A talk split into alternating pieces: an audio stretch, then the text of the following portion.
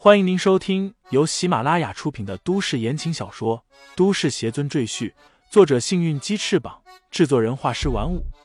感兴趣的朋友，请看主页，点亮我的关注，点亮你的夜空。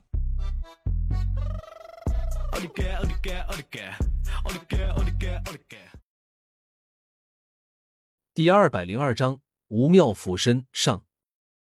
是师尊的玉魄。李承前心里暗喜，他看向金秀的目光顿时柔和起来，安慰道：“金秀，我不会让那蛇妖碰你的，更不会让你死。等我回来。”说罢，他没有使用金秀的绳子，而是直接纵身从三米多高的竹楼跳了下去，落地毫无声息，之后消失在黑暗的密林深处。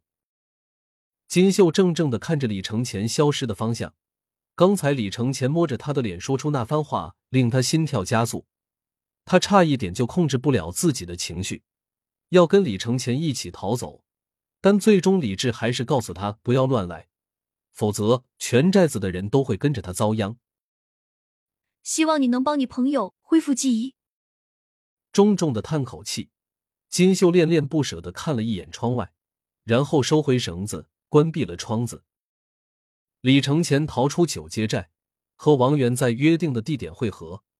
王源见李承前没有什么大碍，便放了心，一边把李承前让他准备的东西拿出来，一边笑道：“幸亏李大师没事，否则我回到辽州，段柔和婵儿他们可不会放过我。”段柔本就不信任王源，如果李承前真出了意外，他绝对不会善罢甘休。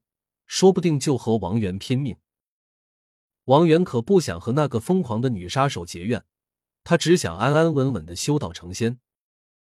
李承前笑道：“虽然我修为尽失，但体术还在，一般人杀不了我。”他翻看了王源准备的东西，满意的点点头，道：“很好，有了这些东西，我们就能对付那只蛇妖了。”蛇妖？什么蛇妖？王源感觉右眼皮直跳，这可是在跳灾啊！李承前将自己在九街寨里看见的金色蛇妖的事情和王源说了一下，王源头皮都在发麻。之前他和李承前遇见的那只鬼面鹅就够恐怖了，这只蛇妖竟然能说人话，还能化为人形在地面走动，这他妈不是成精了吗？李大师，不是说建国以后动物不能成精吗？这只蛇妖怎么会成精呢？王源舌头都大了。李承前没理王源，继续吩咐道：“明日晚上我们兵分两路，你修为比我高，你将这些东西布置在金秀的竹楼周围，我去救人。”王源吞了口唾沫，有些胆怯的问道：“我不会遇见那只蛇妖吧？”“你怕什么？你现在已经是炼气期巅峰。”对付一只蛇妖不在话下，虽然你不能除掉它，但你可以缠住它，为我救人拖延时间。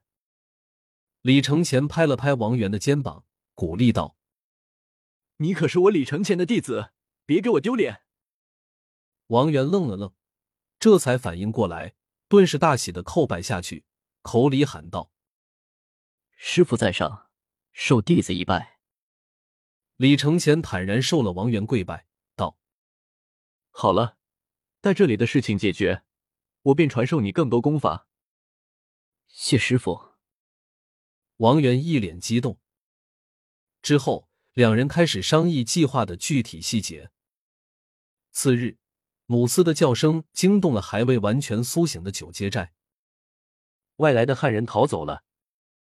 金秀的阿爸顿时带着一大群人来到关押李承前的木屋，仔细查看了一遍。发现锁门的锁头是完好的，说明是有人打开了锁头，放走了李承前。这是谁干的？阿爸怒声喝问在场所有的族人，没有人敢吭声。过了一会儿，一个声音响起：“是我。”众人愕然的看向说话之人，谁也没想到，竟是身份尊贵的圣女放走了外来人。头人板着脸，怒声问道。你为什么放走他？你忘了我们九街寨的规矩吗？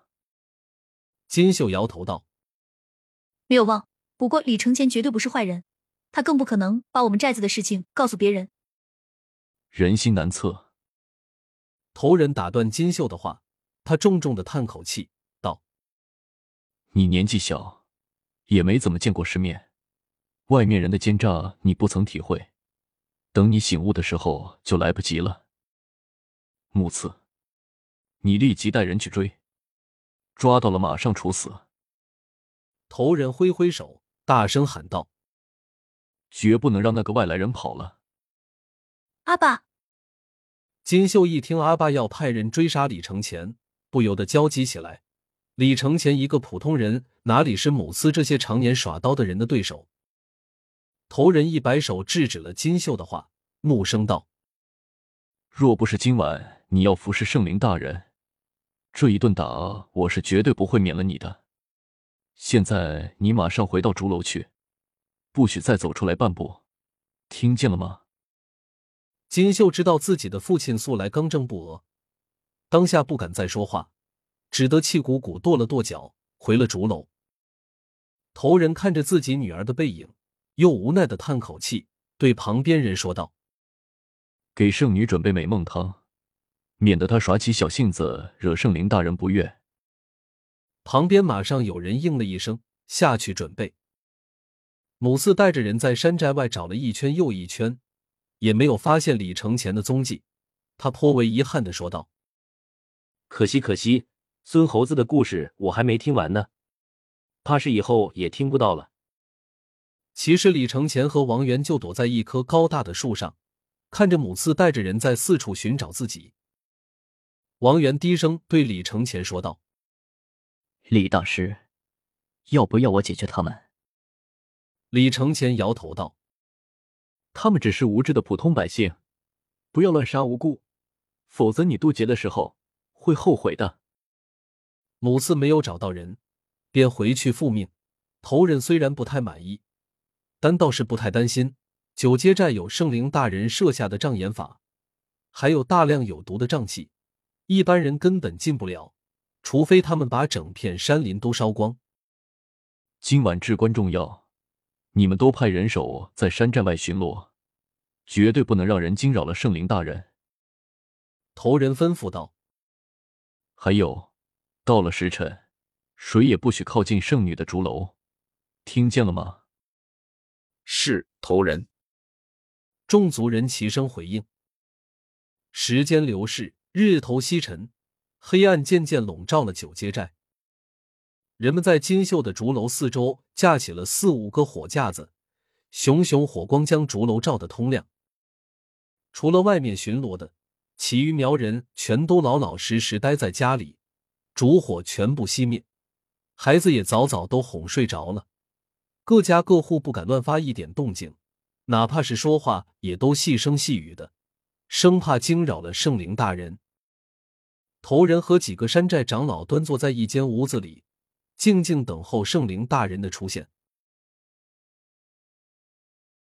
听众朋友们，本集已播讲完毕，欢迎订阅专辑，投喂月票支持我。你的微醺夜晚，有我的下集陪伴。